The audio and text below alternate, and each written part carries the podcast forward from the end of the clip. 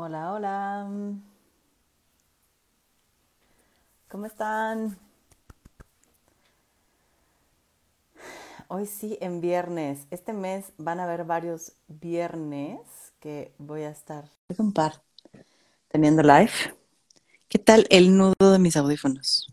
Qué oso. Bueno, mientras se van conectando, en lo que llega Sasha, eh, voy tratando de desenredar. Hola, Kat.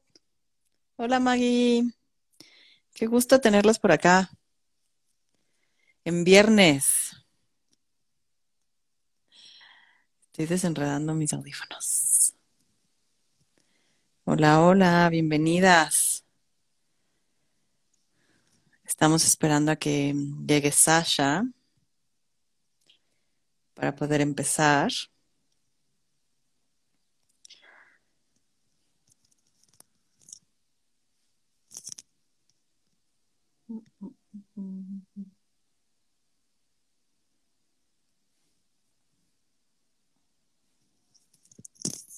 Ah. Hola, Sasha.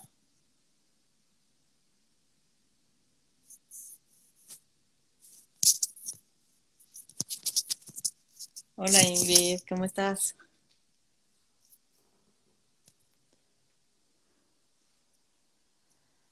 Mm, mm. Ya casi empezamos. Un segundo, por favor.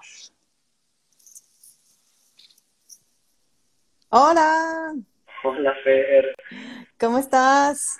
bien, ¿y tú? Bien, aquí terminando de desenredar mis audífonos. Ah, muy bien, excelente. Yo, yo me di cuenta que estaba en, en otra, Sí, en la otra cuenta, ¿no? Ya, ya me ha pasado cuenta. también. Me sigue apareciendo aquí que tengo que solicitar unirme, pero ya no tengo ¿Sí? que solicitar unirme, No, ya me uní, ¿no? ya, Ya estoy sí, contigo. ya estás aquí. Bienvenido, bienvenidas. Qué gusto. Pues muchas gracias. Mira quiénes más nos están aquí visitando. Escucho ahí a Inolvera. Bueno, no sé quién es, no los conocemos. no, pero yo sí la conozco. Hola, In, qué gusto tenerte por acá. Oye, ahí se ve bien, mi Fer. Sí, se ve bien. ¿O más luz quieres que ponga? Tú dime. Si tienes más luz, estaría chido para que vean tus, tus gestos. Para que vean mis entradas, a lo mejor. Oh, creo que eso es demasiado luz. A ver, Sí, a ver ahí. ahí está. Yo creo que sí, súper. Sí, Va, hecho. Ahí estoy. pues qué gusto tenerte por acá, Sasha. Eh, yo a Sasha lo conocí en el Círculo Existencial, ¿no? Tuvimos ahí eh, un taller juntos, me parece, ¿no? Eh, ujú, tuvimos un taller juntos, ahí, digo, ya nos habíamos visto a lo lejos porque Sasha y yo eh, le entrábamos a todo, entonces por ahí nos, nos topábamos. Y pues bueno, tuve el gusto, el placer y el honor de trabajar con él un, un semestre, ¿no? Me invitó a trabajar con él. Y pues bueno, eh, me encantaría que te presentaras, Sasha, para que te conozcan un poquito mejor antes de ya entrarle al mero mole. mero mole, muchas gracias. Sí, fíjate que ahorita que lo platicas, sí, siempre nos veíamos ahí en los, en los pasillos, ¿no? Eh, recuerdo así como con mucho gusto, ¿no? Y me acuerdo de esa primera vez que, que me hablaste y me dijiste, oye, hay que organizar un café filosófico, ¿no? Y dijimos, sí, órale, un café filosófico y empezamos a armar toda nuestra idea. Al final creo que se quedó en idea, nos ¿Sí? debemos un café filosófico para armar. Sí, nos Este, debemos.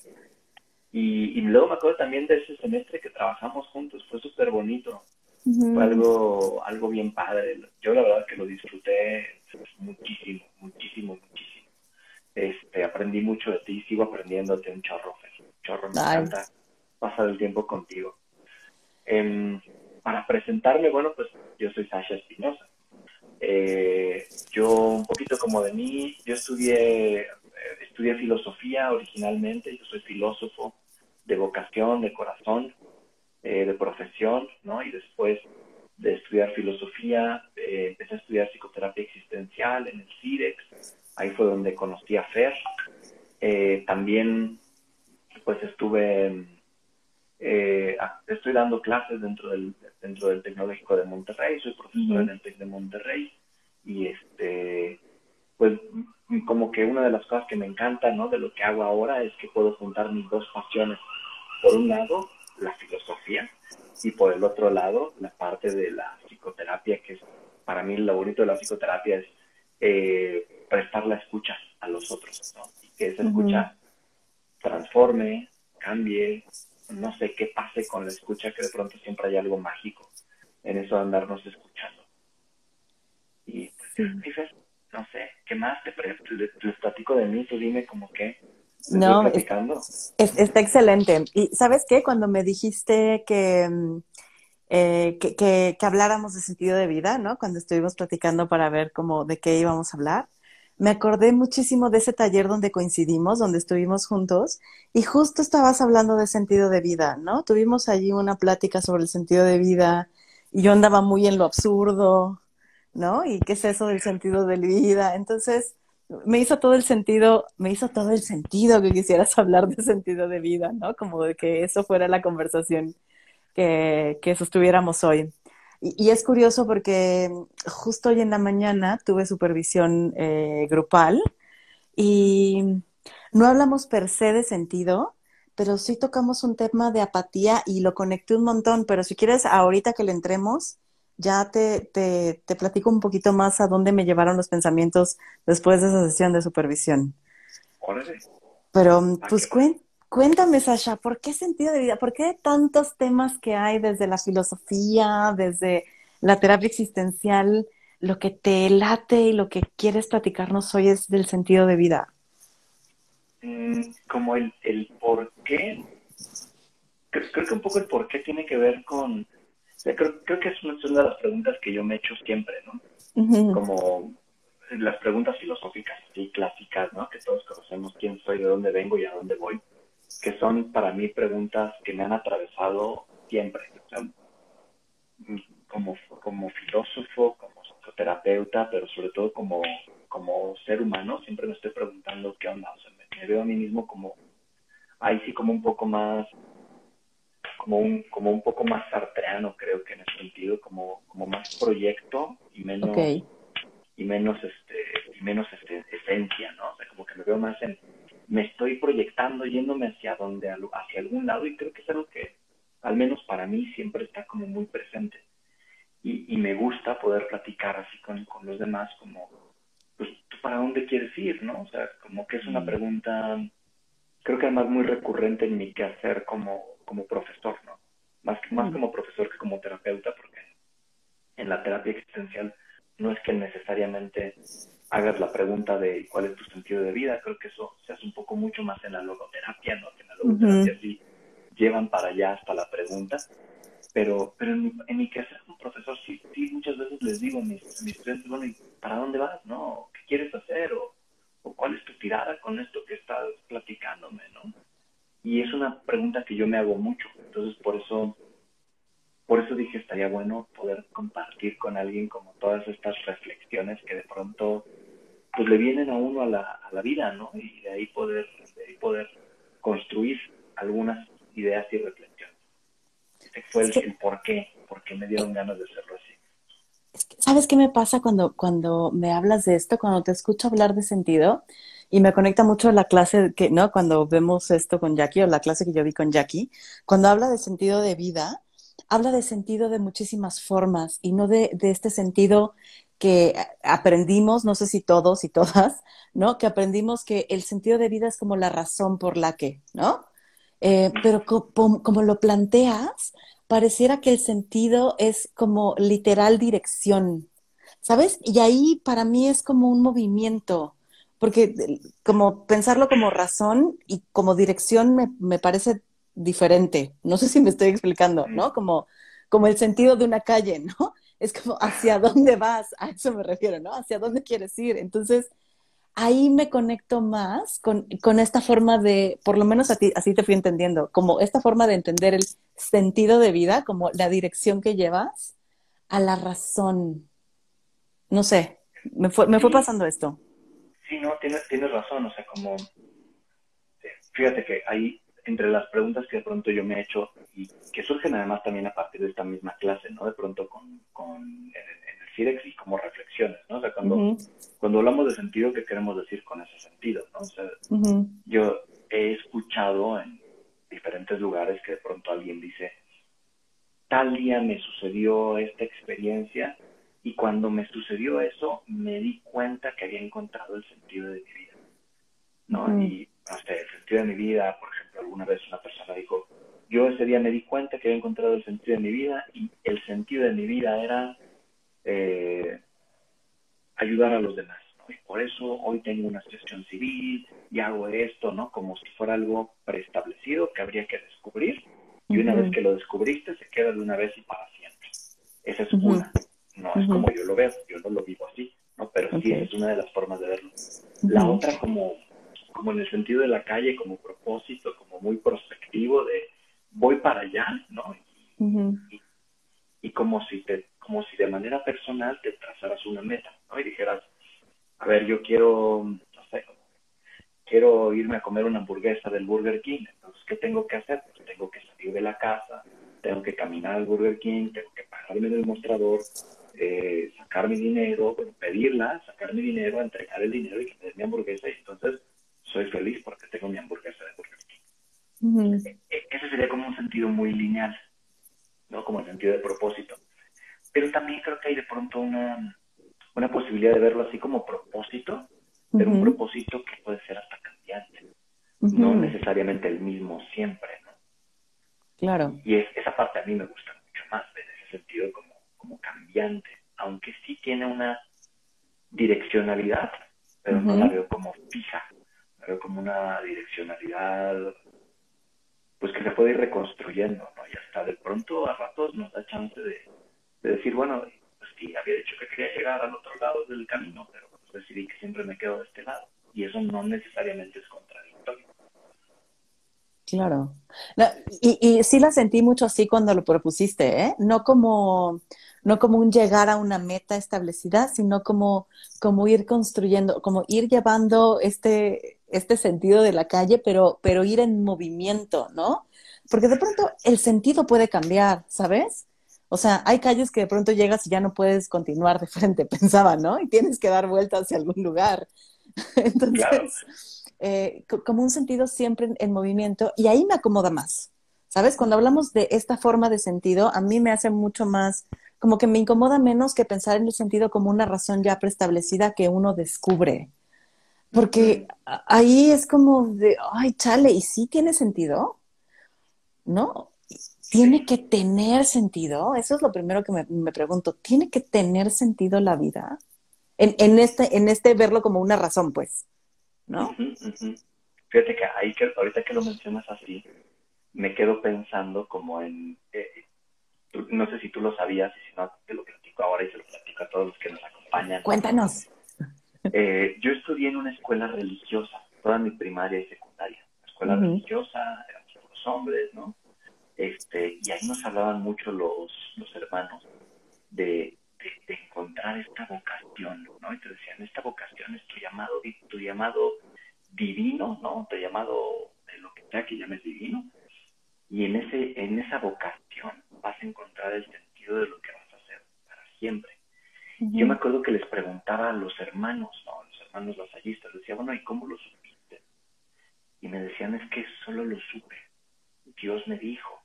Y yo me preguntaba a mí mismo, puta, pues ¿cómo le hago para que Dios me hable? Y entonces iba y rezaba, nunca me, nunca me contestó. Y qué bueno que nunca me contestó, porque si me contestara no sé qué chingados le respondo, ¿no? me va a dar miedo, ay, ya me contestó y ahora qué hago, ¿no? Pero, pero por ahí, e incluso cuando, cuando decidí estudiar filosofía, porque también fue así como una cosa muy loca, eh, me decían de pronto mis maestros, yo, decidí estudiar filosofía cuando estaba en sexto de primaria, o sea, tenía 12 años, ¿no? Este, y dije yo, aparte de ese momento quería ser filósofo, me decían mis maestros, órale, qué padre, descubriste tu vocación en la vida. Yo decía, no, lo vivo así como este descubrimiento, develamiento del sentido de, wow, quiero ser filósofo para tener una certeza absoluta. Creo que a partir de que decidí ser filósofo, lo único que he tenido son dudas, ¿no? Y más dudas y, cambio totalmente. Entonces, me, me, acomoda, así como tú lo dices, como un sentido en flujo, en construcción, en, desarrollo, ¿no? Este, veo por aquí que nos dice Omarcina, ¿no? Eh, dice, ah, lo que decía Víctor Frankl de tener un para qué y eso nos lleva a cómo hacerlo, que se parece hasta lo que dice Nietzsche, ¿no? De que Nietzsche dice, quien tiene un... Un porqué. Eh, quien tiene un porqué puede soportar casi cualquier cómo. Y de hecho Frankl lo retoma en, esta en busca del sentido. Entonces como que por ahí es este, este para qué puede ir cambiando, ¿no? Y el cómo puede ir cambiando. Creo que hasta la época que vivimos ahorita es un excelente una excelente muestra de este tipo de sentido, ¿no? Porque estamos cambiando a cada instante, ¿no? A cada instante. y, es que creo que no, podemos hablar de sentido, Sasha, sin, sin tocar el absurdo. Creo. ¿No? Que es como, como el opuesto, que, que, que está ahí, ¿no? Me encanta, me encanta que ya le quieres entrar a, a, Camus de así de entrada, así de no, no, yo, yo, solo estoy diciendo eso, como no, creo que no, no podríamos quedarnos en un solo polo sin, sin tocar el otro, porque creo también que estamos muchas veces yendo y viniendo, ¿no? O sea, sobre todo, sobre todo en épocas actuales, allá. O sea, que, que a lo mejor todos sentíamos, no sé si todos, pero estábamos como muy acomodados y acomodadas en, en este quehacer, en nuestra vida diaria, en cómo se hacían las cosas, en cómo se vivía, carajo, ¿no? O sea, desde cómo se trabaja, cómo se socializa, cómo todo eso. Y de pronto, ¡pum!, pandemia. ¿Y qué onda con esto que estamos viviendo? O sea, creo que, creo que algunos, por lo menos yo, sí llegué a tocar un montón de absurdo. ¿Para qué? ¿No? Como, ¿para qué estoy haciendo esto? ¿Para, para, ¿para qué estoy trabajando? ¿Para qué? ¿No? O sea, ¿qué tal que me da COVID mañana y me muero? ¿Para qué me esfuerzo tanto? O sea, como a mí se me pasó un, momento, y el absurdo se siente horrible, Sasha. O sea, no es, no es un momento cómodo, no es un momento grato, es un momento de mucha obscuridad, si le podría poner algo, ¿no? Eh, y creo que nos toca ir y venir en este absurdo y, como ir reconstruyendo, o, ajá, como, sí, ir reconstruyendo el sentido de vida, creo totalmente de acuerdo contigo. Ahorita que estabas mencionando esta, este absurdo, o sea, yo sí me acuerdo mucho como de esta, como dos, una metáfora, ¿no? La metáfora de Sísifo, de, Sísifo con camión, ¿no? De, este que sube, sube y sube la, la piedra, la, piedra para que al final se acabe, ¿no? Y para mí es como eh, el, el que trabaja, trabaja y trabaja para tener la quincena, ¿no? y al final la quincena en cuanto llega se va para la tarjeta 1, tarjeta 2, tarjeta 3 y se ¿Por qué, ¿por qué no se primes? ¿Por qué no se primes, Sasha? Tú fuiste la que empezó con el absurdo, mi yo que... Está bien, está bien, ya, ya, aguanto. Creo, que sí, o sea, está padre preguntarte, ¿y todo esto para qué? ¿no? Como dice la canción. Este, yo creo que no hay una respuesta única, ¿no? Y, ahí me encanta la respuesta de, de, Camus, que es como de un nihilismo bien, bien bonito, ¿no? pues aunque no, no sabemos si este para qué que yo me invente sea el verdadero para qué, pues hagamos como que sí, ¿no? Mientras tanto, y si mañana te, mañana te lo cambias, pues no pasa nada. Sin que se nos olvide que ese es un para qué que nosotros creamos, ¿no? Eh, que eso está además muy bonito. Creo que ahí requiere como una gran conciencia, ¿no? o, saber que el para qué que tú le pones, pues es autoconstruido, es decidido por uno mismo y que también lo puedes cambiar, ¿no? Me acuerdo ahí, me, encanta un, libro que, creo que creo que ya te lo recomendé y si no, en algún momento, si no, ahorita te lo vuelvo a recomendar y se lo platico a todos quienes nos acompañan aquí. Es un libro excelente que se llama Nada, de Jan Teller. Y mm y justamente empieza con esto. Hay un, se cuenta la historia de que son unos niños, de, bueno, no niños, unos adolescentes, 14 años, que están en el primer día de clases. Y en el primer día de clases hay uno de ellos, pues, los, junta el director en aula línea bonita, ¿no? Y está el director dando las indicaciones, ¿no? De lo que se espera de ellos, estudiantes de ese y tal, y hay un alumno que entra tarde a la clase, abre la puerta y llega y dice, vengo a decirles que he descubierto que nada tiene sentido. Y si nada tiene sentido, entonces lo mejor es no hacer nada desde ahora. Y con eso se retira y da un portazo. Y toda la obra gira alrededor de un grupo de adolescentes tratando de encontrarle el sentido y demostrarle a la otra persona, a este muchacho nihilista, demostrarle que la vida sí tiene un sentido, ¿no? Y si no lo han leído, está súper padre la, la, novela. Este, hay muchas formas a las que le encuentran el sentido y al final también hay una pregunta como muy, muy interesante de, y nuevamente todo esto para qué, ¿no? No se los voy a spoilerar para, para que se queden con ganas de leer el libro. por ahí me quedo, no, no sé, me lleva muchas reflexiones el, absurdo. A mí me encanta pensarlo, pero creo que creo que es más fácil pensarlo que vivirlo. Justo eso te iba a decir. Y, y también creo que es mucho más fácil pensarlo que acompañarlo, Sasha. ¿No? Ah, preguntan cuál es el autor del, del, libro de nada. Ah, sí, Alma, se llama Jan Teller.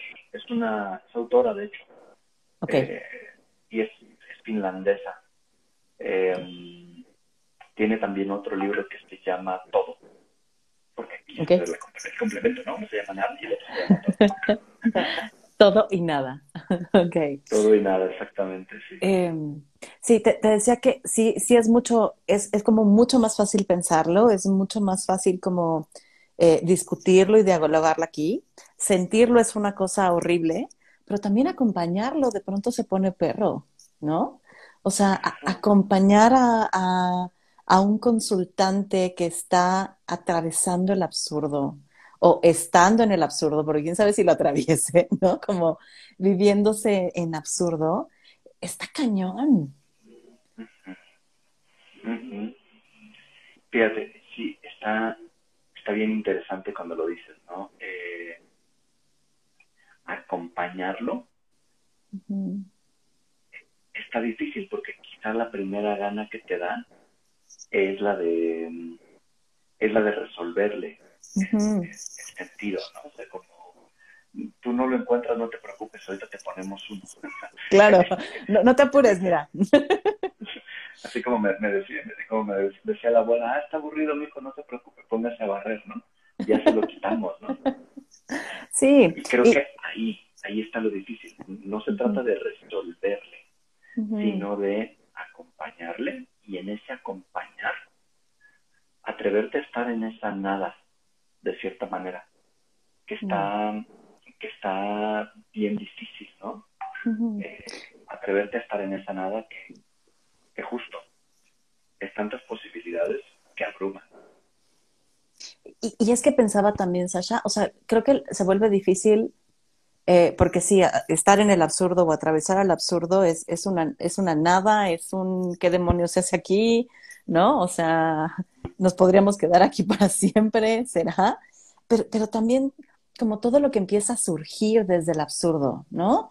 O sea, como de pronto, lo que te decía hace ratito, como la apatía que podríamos tener de pronto por la vida desde el absurdo, ¿no? O sea, Em, la, profunda tristeza que podríamos llegar a tocar también desde el absurdo, eh, la desconexión del mundo desde el absurdo, ¿no? O sea, creo que hay un montón de cosas que vienen acompañando al absurdo que es lo que lo vuelve difícil de pronto de sostener. Totalmente de acuerdo contigo, Fer. Y creo que ahorita que lo mencionas, me gustaría como vincularlo con esta pregunta que nos hace eh, que nos hace Daniela, ¿no? Que dice, ¿qué le dirían a los estudiantes de secundaria que están viviendo todas las crisis existenciales, incluso la crisis mundial? ¿Cuál es el sentido de la vida? Creo que por ahí, con lo que tú estás diciendo, Fer, y pensando como en una respuesta, creo que, creo que sería, se trataría de decirle, no es que haya un sentido único para cada persona, y no es que el sentido se encuentre de una vez y para toda, y para toda la vida eh, y también decirle, no es que esté mal que en algún momento tú sientas que no le encuentras sentido. ¿no? A lo mejor lo que, lo que está muy lindo es explorar el espacio en el que estás cuando no le encuentras sentido. ¿no? O, a qué te refieres que no le encuentras sentido ¿no? en, ese sentido en particular. Entonces, con creo que con un estudiante de secundaria o de preparatoria, eh, preguntaría por qué es este esta falta de sentido, de dónde, la, de dónde le viene. Porque a veces creo que podría ser que tuviéramos como una expectativa de, es que para mis 18 años yo ya debería de saber qué estudiar, ¿no? La pregunta clásica de los estudiantes para mí, ¿no? ¿Qué estudios allá? Híjole, no sé. Y quiero estudiar algo que, que me deje para la vida. Pues no sé, o sea, capaz que estudias abogado y no te deja para la vida, capaz que estudias filosofía como yo y tienes para vivir un día o dos o tres, ¿no? ¿Quién sabe? A mí me dijeron siempre que me iba a morir de hambre. Todavía no me muero de hambre, ¿no? Creo que todavía. Por ahí, todavía, todavía. Creo que por ahí llevaría esa, esa pregunta como, ¿qué sentido tiene la vida? Y creo que me preguntaría mucho, más bien, ¿qué sentido le quieres dar a tu vida? ¿no?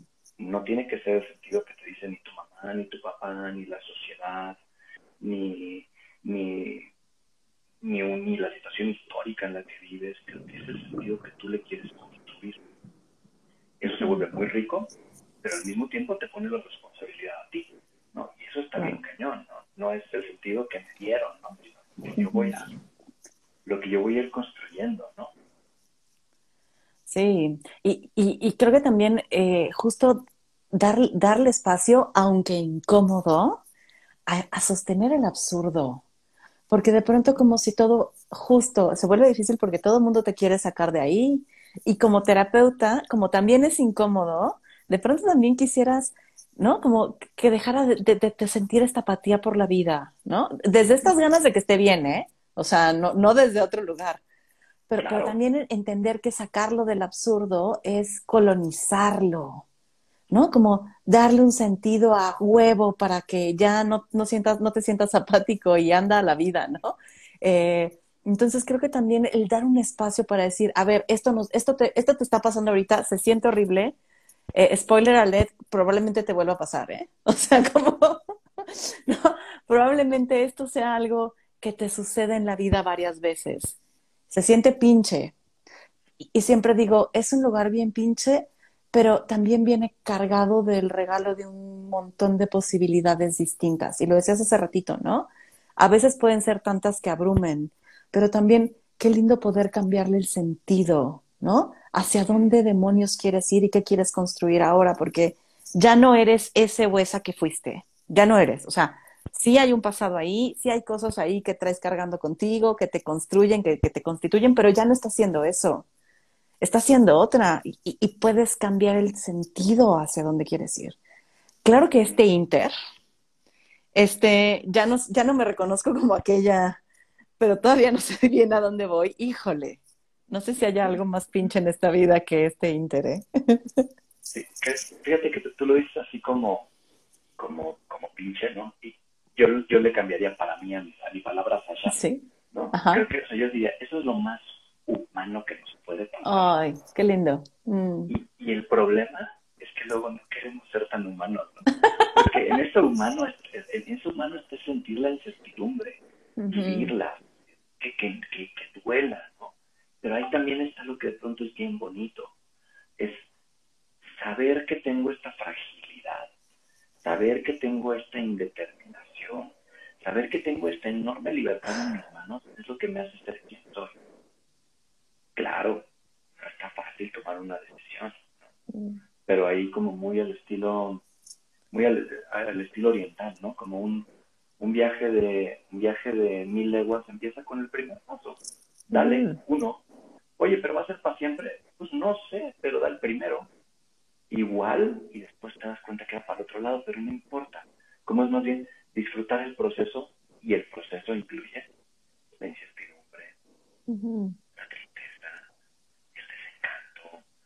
de pronto creo que son un, chorro de emociones que, hasta ni queremos vivir, ¿no? Porque no son emociones sencillas, hasta como lo dices, ¿no? ¿Y cómo me sostengo en esa angustia? Pues no hay una forma. solo se sostiene. Ay, me conmovió mucho. Em, eh, por acá dice eh, Omarcina Vero, ¿no? No sé si el problema del sentido de vida tiene que ver con el éxito social, lo que nos han contado que nos hacen felices, lo que deberíamos de tener y en general los deber ser. ¿Tú qué piensas de, esto? Ahí, me encanta, me encanta la, la, la, respuesta de Nietzsche para esto, ¿no? Con las transformaciones del espíritu. O sea, sí mm. creo que, así como muy, muy, muy concreto, diría, sí, uno de los problemas del sentido de, del sentido de vida y lo que nos genera tanta angustia es que nos hemos llegado, llenado tanto deber ser, de debería de ser esto, que, que cuando no lo cumplo, pues este, me siento terriblemente mal, ¿no? Me siento terriblemente triste. Yo, si lo pienso así cuando si hacemos comparativas generacionales, ¿no? Y digo, hoy, hoy tengo 37 años y, y todavía, todavía no tengo un departamento propio, sí tengo trabajo, ¿no? Pero, pero, pero me faltan como un chorro de cosas que cuando volteé a ver a mi papá, cuando él tenía 37, pues ya tenía este, una casa, dos negocios, uno lo había quebrado, ya, ya había tenido tres hijos, digo, sí, ese, ese deber ser que de pronto impone la sociedad, creo que hay que atrevernos a romper el molde. Mm. Y ahí es lo bonito que decía Nietzsche, ¿no? Como el león que se enfrenta al dragón del deber ser y que da paso al niño, ¿no? Y me encanta esa metáfora de meter ahí al niño porque pienso en el niño que juega. No pienso en el niño infante de pañales que, que, todavía no, no, no, crea tanto, ¿no? Sino en el niño que juega. Y de pronto no sé si lo han visto o les ha en las últimas veces, o si tienen hijos, a mí me encanta, tengo, tengo este, alumnos chiquitos de 5 años, y empezamos con un juego sin reglas.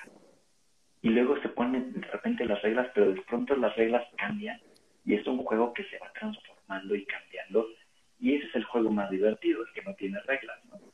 El juego que tiene más reglas, como, como, el, como el Monopoly, por ejemplo, al menos para mí, pues es como, sí, pero pues ya sé cómo voy a ganar, o sea, tengo que ganar dinero y se acabó.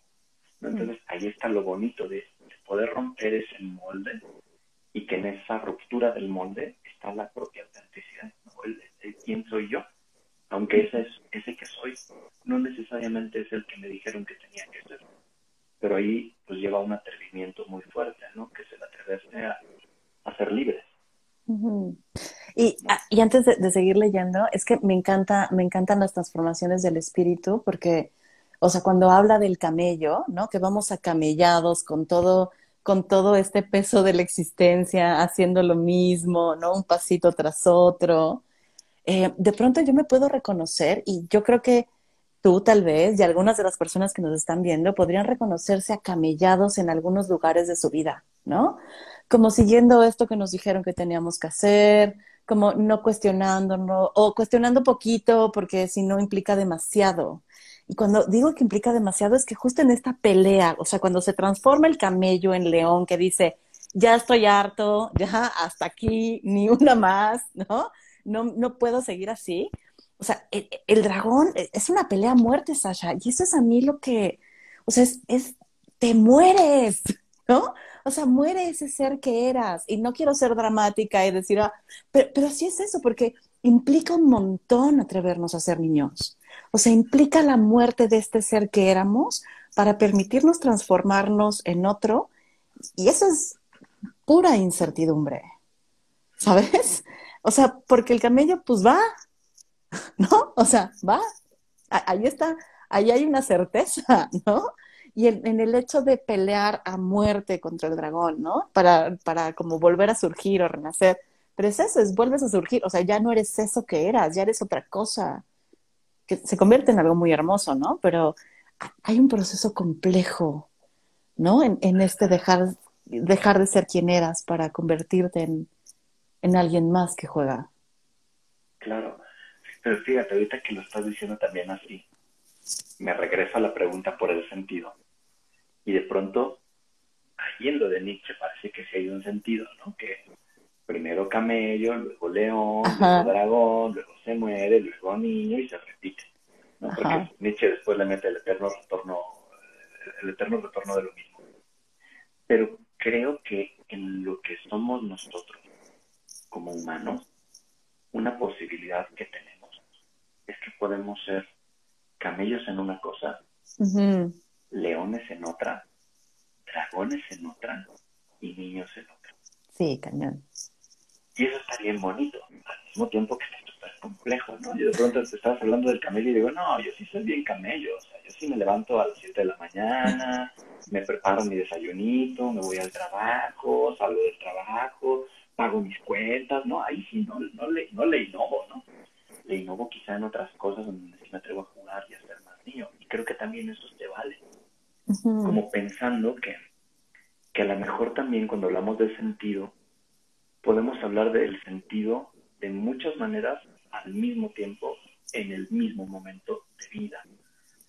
Y eso nos abre todavía otra vez un abanico de posibilidades, ¿no? Mm.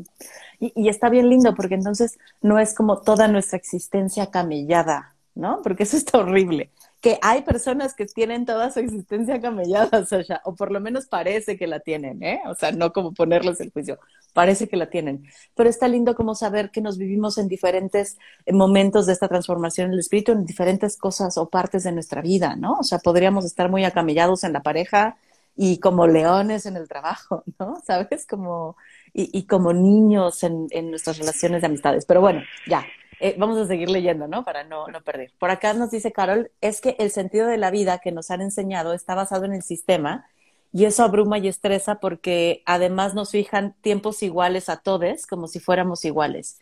Y, y eso sí me hace un sentido, ¿no? Que es justo lo que estabas diciendo, este deber ser impuesto. Yo cambiaría la frase del sentido de vida a el sentido de mi vida en este momento, ¿no? Y que, que decíamos eso o el sinsentido de mi vida en este momento. Y me parece romántico esto porque el sinsentido disfrutas el todo, pruebas el todo.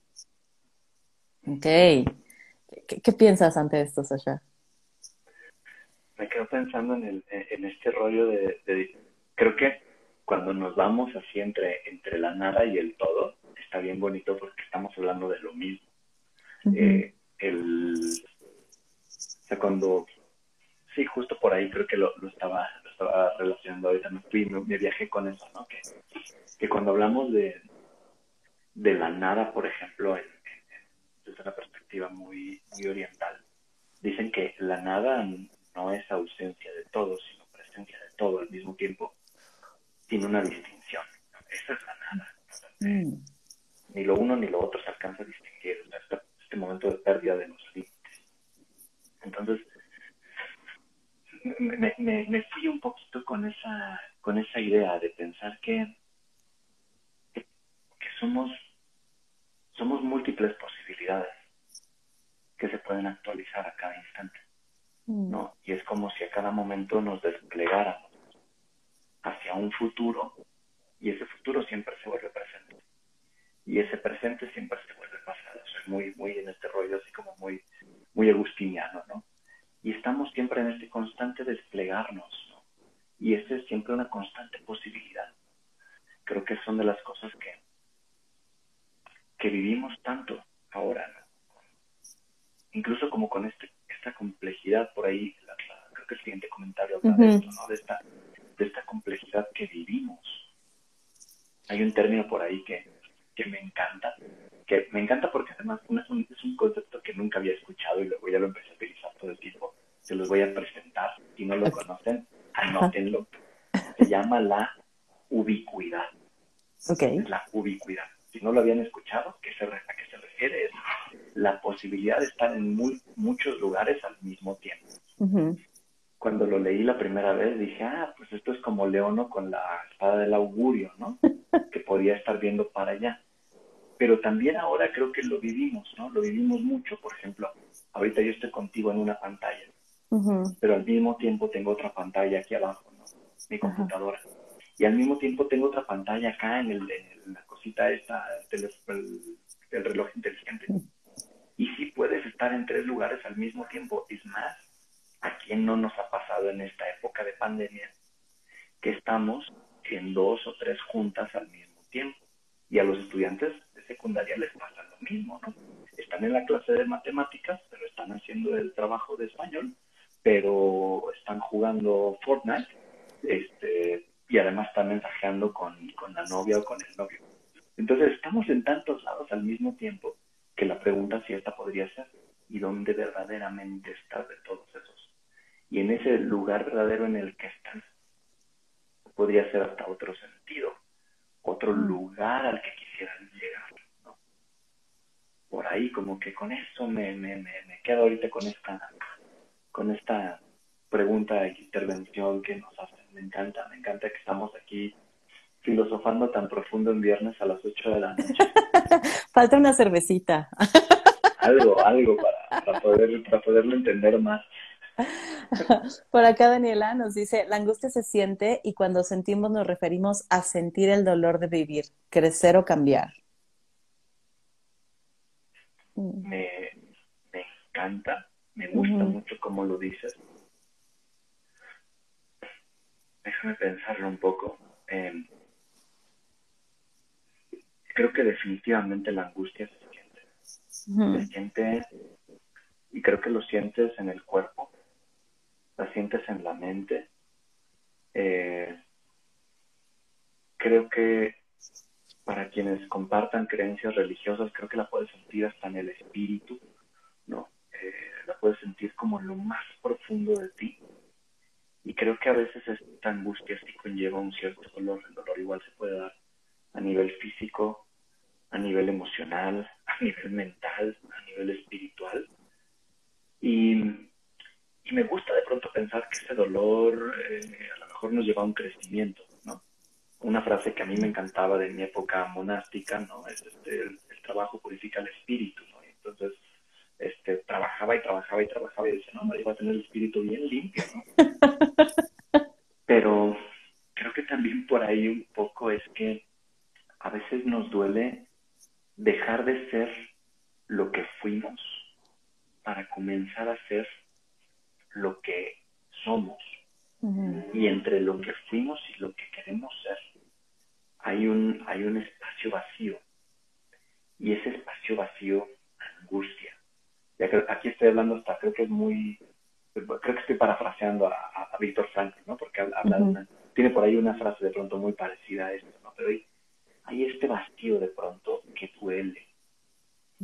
Creo que lo que es bonito de pronto es atrevernos a quedarnos un momento en ese dolor y ser y atrevernos a ver para dónde me lleva ese dolor, porque a veces ese dolor también nos dice cosas, ¿no? Me quedo pensando, por ejemplo, en ahorita para, mí, por algo como muy como muy muy a nivel personal, ¿no?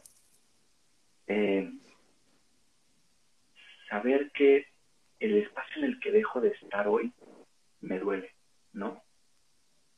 pero me abre la posibilidad de estar en otro espacio. Y me duele profundo, ¿no? Porque replantea mis, mis valores, me replantea todo, ¿no? Me duele, pero es un dolor hasta, e, es como este dolor rico, eh, que, me ayuda a, mí, a mí, Sasha, nada más, ¿no? Sé que esto me lleva a un crecimiento. Sé que este crecimiento quizá tiene una cierta dirección. Eh, pero es un dolor que me permite nuevamente sentirme profundamente humano. Un dolor que me permite decir, sí, pues de esto también es la vida, ¿no? Del, de la sal, la pimienta, y el chilito, y, el comino y el anís, y, todo eso que, hace que la vida sea tan, tan rica de servilidad.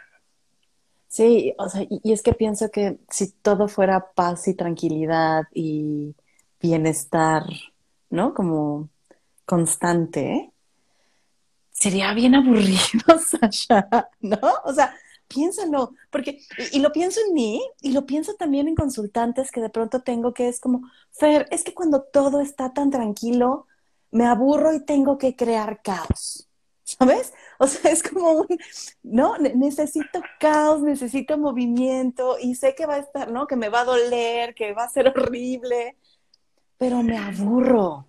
Y, creo que por eso vamos de uno a otro, ¿no? De pronto como el, hay que tener, eh, hay que tener un poquito de, los dos, ¿no? Y, la angustia, también me gusta cómo la plantea Jackie de, de pronto hablando de, ella, ¿no? Como este motor, ¿no? O sea, la angustia como un motor que nos lleva a movernos, de, del lugar donde estamos, ¿no? O sea, como es, no nos deja quedarnos sentados ahí, ¿eh? O sea, porque nos consume. O sea, si nos quedamos ahí, nos consume. Como, como dice Kierkegaard, ¿no? La enfermedad mortal en, esta ansiedad, ¿no? Eh, claro. Pero la angustia, eh, como bien utilizada, por llamarlo así, ¿no? Es un motor que nos mueve. Y, es bien humano y yo insisto, o sea, me gusta que lo pongas como humano, yo insisto que a veces se siente pinche, es pinche pero humano, pero al final nos mueve. Por acá Carol nos dice, ay Sasha, eres un hermoso, comparto contigo, es un hermoso, siempre le aprendo un montón y lo quiero muchísimo. Muchas gracias, Carol, muchas gracias. Este, por acá, qué buen live, gracias por este tema, qué chido viernes, saquen las chelas, ya les dijimos, ¿no? Lagrimita por segunda vez. por segunda vez. ¿Sabes qué? Me quedo, me quedo pensando, ahorita que decías esto, esto, Fer, de, de si todo fuera paz, tranquilidad, bienestar y tal, que fuera, me acordaba de un profe en la Facultad de Filosofía que era como totalmente anti, anti idea, anti idea del cielo católico cristiano, con la idea que él se hacía, ¿verdad? No la idea que a lo mejor alguien que comparte esa, esa creencia religiosa pueda tener. Pero él, él decía, no, es que a mí esta idea de, del cielo, de, de ir a estar encuerado tocando el arpa, pues no, no me atrae, ¿no? O sea, él decía, a mí mándame allá abajo, donde están los rockeros, allá donde, donde están esos que, esos que hacen unas fiestotas, ¿no? Yo quiero estar allá, en ese otro lado. Y me quedaba pensando que, que sí, y luego me, acordaba del, del cuento de, de los inmortales, Borges, que justamente dice que estos seres humanos inmortales que habían podido vivirlo todo, hacerlo todo, eh, que, el tiempo no les generaba nada, que llega un momento eh, en, que, en que incluso pues es tanta la posibilidad de haber hecho todo que, que se dejaban crecer las barbas y se abandonaban y se transformaban hasta como en seres de piedra, ¿no? Como, como que creo que una de las cosas maravillosas es justamente esta, eh, este paso del tiempo que nos recuerda, como tú decías hace ratito, ¿no? Esta, esta conciencia de nuestra mortalidad, por fuerte que suene, mm, nos puede generar justamente esta pregunta y esta angustia de hacia dónde voy con esto y decidir no quedarme en el mismo lado, aventarme más para allá, y que creo que siempre nos estamos, nos lo estamos viviendo, no sé, para, quienes nos acompañan esta noche, ¿no? Este, yo soy así súper inquieto, este, dan las 7 de la mañana, ya estoy de pie, ya estoy pensando en qué voy a hacer, y hasta cuando digo, hoy voy a tener un día tranquilo, digo, bueno, ¿y cómo lo voy a tener tranquilo y qué voy a hacer con mi día tranquilo, no? Y nunca termina siendo tranquilo. Creo que es mi misma angustia y ansiedad, de pronto que me lleva hasta llenar todos los huequitos de mi agenda, ¿no?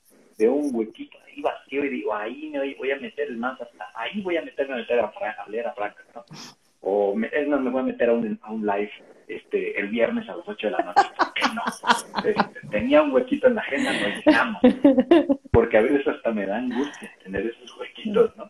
Y, y eso me, me gusta ver la angustia como motor como motor que te lleva a, a donde a, donde tú quieras como un free pass que tienes para ir pero claro que no se nos olvide que la angustia como decían arriba no duele mm. que no se nos olvide que la que, ese motor pues cuesta no un poquito ¿no? que, que le podemos poner le podemos poner el, el, el apetito que queramos el apetito el dulcecito el lo picosito, pero que está generando algo.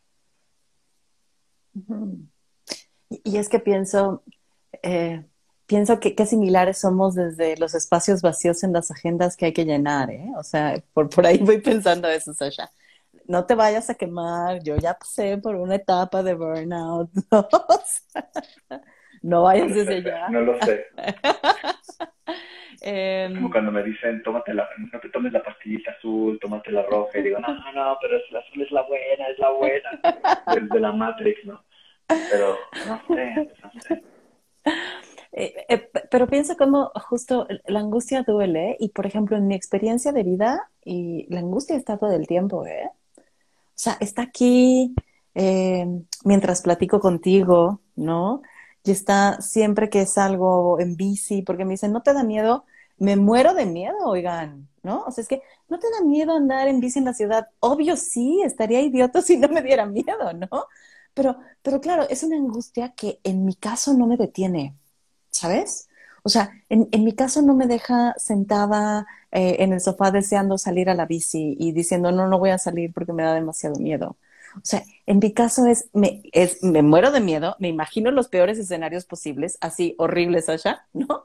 Agarro la bici y me subo y lo que hago es estar pendiente para evitar esos escenarios terribles, ¿no? Como ve alerta, Fer, no te pases, ¿no? Como no te pases altos, ve volteando a ver, no te cambies de carril a lo güey, revisa tus frenos, ¿no? Entonces, o sea, creo que yo he aprendido a vivir con esta angustia. Y, y, hay un sentido que me lleva a salir de mi casa, ¿no? Es el disfrute, el compartir con otras personas, el moverme, el... O sea, para mí la bici ha sido mi aliada en un cambio de vida, ¿no? Y me, gusta cuando puedo mencionarlo. Pero también veo aquellas personas cuando la angustia no funciona como motor, Sasha. Y no les, como, no, no les alcanza de pronto algo para aventarse a... Pienso que está bien cabrón. Claro, ahorita que lo dices así, me acuerdo que hace ratito hablabas de la colonización de, sentimiento del otro. Creo que también algo que, es muy importante preguntarnos o, reflexionar un poco también es sobre esto, que, que la angustia puede ser un motor para unos, pero para otros puede ser un lastre. y, que, y que la angustia no se tiene que vivir necesariamente ni como motor ni necesariamente como lastre. O sea, la experiencia, la experiencia de, la experiencia de la angustia, la experiencia de sentido, la experiencia de, emocional en general, es una experiencia unipersonal, única. Nada más te sucede a ti, o sea. Entonces, alguien que la viva también como un lastre, también creo que se vale, Y creo que ahí es mucho esta posibilidad de, como, como a lo mejor como terapeuta, ¿no? De sentarte y decirle al lado de esa persona, ¿no? Oye, pues, pues vamos a sentirla como los dos aquí juntos, ¿no? y, también darnos ese chance, porque a veces creo, esta sería nada más como hipótesis, ¿eh? a ver si nos acomoda. Creo que también ver la, la, la angustia como motor es una forma de no quedarnos. Claro. Es una forma de decir, no, hombre, la le ponemos ahí un rosita y mira ya la angustia total, está bien bonita, cuando no es cierto, ¿no? O sea, también cuando la experimentas. Pienso, ¿sabes? Por ejemplo, como para compartirles un poco cuando hace, hace un, hace, unos, hace tres años falleció mi papá. Y yo me acuerdo la, la sensación tan angustiante que era estar en el hospital, esperando a que saliera un doctor a darnos noticias. Las noticias siempre dan las mismas, ¿no? Esa era una angustia que lastraba. Y, y cuando sabíamos que podía darse la otra noticia que se dio en algún momento, era algo que tampoco invitaba a una acción en especial, o sea, era también, y, y eso fue algo que también, ¿sabes? Dolía mucho, no podía hacer. Y era una angustia de inmovilidad, pero que además no se podía resolver por mí, no había nada que pudiera hacer. Me acuerdo que hice un chorro de cosas tratando de resolver la angustia y ninguna funcionó, ¿no? O sea, desde eh, organicé mis WhatsApps, este, cambié mis playlists en Spotify, mandé mensajes a quien tuve que mandar, recé, y, y de todas formas la angustia no se iba. Esos momentos también son bien duros también son bien valiosos están valiosos cuando los ves después, ¿no? Cuando los veo hoy. Ahí estaban, ahí sí, como tú decías, bien pinches, pero al mismo tiempo de bien pinches, pues bien humanos, porque volteaba a ver al que estaba al lado mío y veía cuando salía el doctor y decía familiar de... Y todos nos levantábamos con la misma prisa y regresábamos con los mismos pies de plomo, ¿no? Y caminábamos nada más cinco metros, ¿no? Y era la misma experiencia que todos teníamos de levantarnos, recibir una noticia y saber que si te volvía a sentar ahí la persona, es porque estaba nuevamente ahí anclado con ese peso. Y algo que ni siquiera decíamos, nada más nos volteábamos a ver y en silencio, pues ahí lo compartíamos. También tiene esa, es otra posibilidad bien transformadora, ¿no? Esa, esa misma angustia. Mm. Ay, Sasha, estoy muy movida por lo que nos compartes. También, yo también. Y te lo agradezco profundamente. Eh, que, que, puedas compartirnos a quienes estamos aquí esto que viviste, ¿no? Y justo como otras formas de, de experimentar la angustia, que a veces, pues, pinche pero humano, ¿no? Ahí y pensaba un poquito como retomando lo que hablábamos hace ratito de las transformaciones del espíritu, como también la angustia en algunos lugares puede ser motor, porque veo que en tu calendario puede ser motor y en mi ir en la bici puede ser motor, pero también puede ser un lastre en otros, ¿sabes? Eh, y, y, ahí lo pienso como en muchas cosas que yo no me he atrevido a hacer por la angustia de que todo salga mal. ¿no? Es como el... Y ahí, me, o sea, ahí, ahí me doy cuenta y me volteo a ver, digo, neta, Fer, ¿no? Ahí sí es un lastre. Neta, Fer, te sales a andar en bicicleta horas y te avientas bajadas, descensos y no puedes hacer esto. Sí, a veces también eso, ¿no? Como la complejidad de que en algunos lugares podemos usarla y en algunos lugares tener que tolerarla, como te, lo viviste, y en otros como un lastre que, nada más no, no, no te deja avanzar, ¿no? Ay, Sasha, nos queda poquito tiempo. Fíjate, ahorita que lo estás diciendo, nos queda poquito tiempo, sí. Y me quedo pensando que nos, nos fuimos mucho por el absurdo, la angustia, ¿no? Y me siento como con ganas de compartirles, ¿no? Como, como que mm, también otras ideas de, de, del sentido, a lo mejor como para, para darle un giro este viernes y que sí. vamos a ir a echar este, la chelita a gusto, ¿no? Y meterle un, este, por ahí decía Nino Olvera, lagrimita por segunda vez, y luego Dani Muñoz también. Nos, lagrimita también. Nos, nos otra lagrimita, y luego yo también estaba chillando y se le estaba chillando, ¿no? Y creo que también se vale que nos demos chance de reírnos un rato, ¿no? Y decía por ahí Platón, eh, hay una frase de Platón que dice, una vida sin, de Platón o de Sócrates, cualquiera de los dos, una vida sin examen no merece la pena ser vivida, ¿no?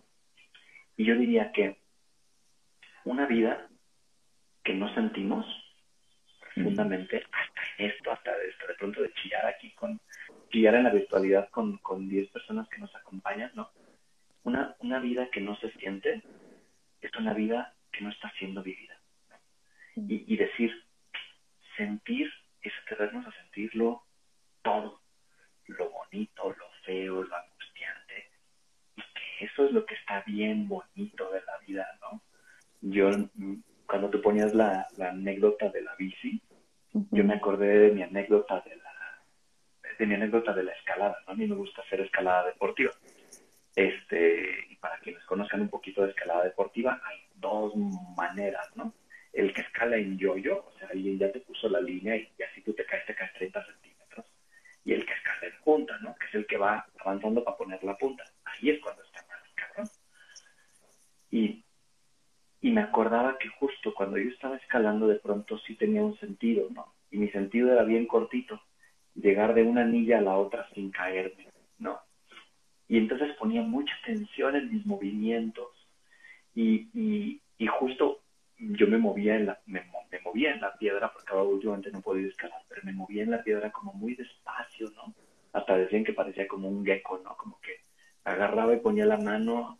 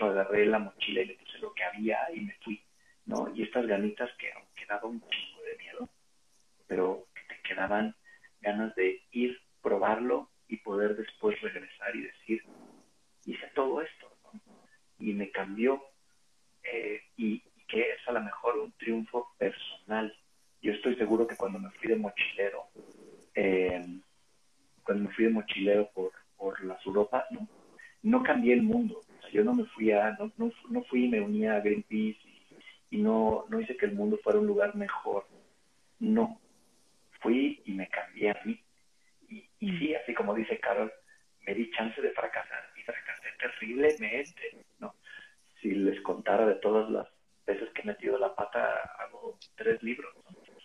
Y es, es darnos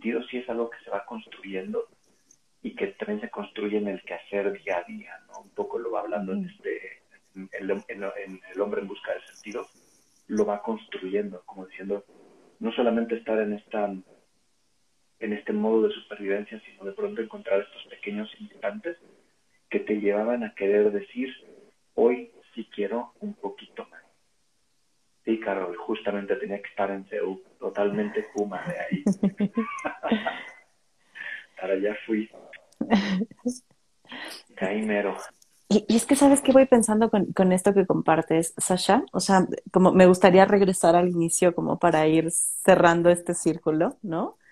Eh, que justamente empezamos hablando de los distintos tipos de sentido, ¿no?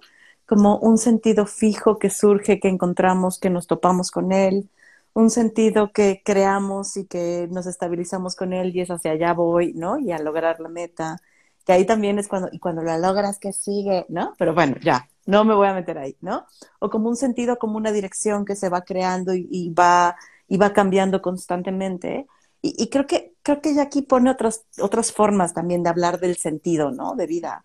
Creo, creo que lo lindo es que hay posibilidades, ¿sabes? Como posibilidades donde habrá quienes de pronto digamos que encontramos el sentido de nuestra vida y de pronto ese sentido se vaya y entonces tengamos la posibilidad de construir uno nuevo, ¿no? O que de pronto optemos por ir creando el sentido en nuestros días, ¿no? En el día a día, o ir eh, como en el sentido de voy hacia allá y quién sabe si la vida de pronto, ¿no? Me lleve hacia otro lugar o yo de pronto tengo un movimiento abrupto y decida ir hacia otro lugar, ¿no? Entonces, creo que no hay un sentido mejor que el otro, ¿sabes? Como el sentido del que nos habla Sasha es el que deberíamos de seguir. No, es como, creo que lo bonito es que se abren las posibilidades de cómo podríamos nosotros vivir el sentido, crear el sentido, pensar el sentido, experimentar el sentido, ¿no? O sea, me voy quedando con esto eh, después de la charla. Coincido contigo, Fer, que, que justamente el sentido creo que, que no se descubre de una vez y para siempre. Y que el sentido no es único e irrepetible, sino que es un sentido que cambia constantemente. Un sentido que que nos permite rehacernos a cada instante. Y ahí pues entra el absurdo de, camino, ¿no? Bueno, pues si el sentido está cambiando siempre pues no hay un sentido, ¿no? Y nos ponemos muy lógicos. Pero creo que está padre darnos ese chance de, de decir, que para mí sí tiene un sentido. Y en ciertas cosas de mi vida puedo tener un sentido y en otras quizá no tanto. Y te vale y eso está bien padre y bien bonito. Claro.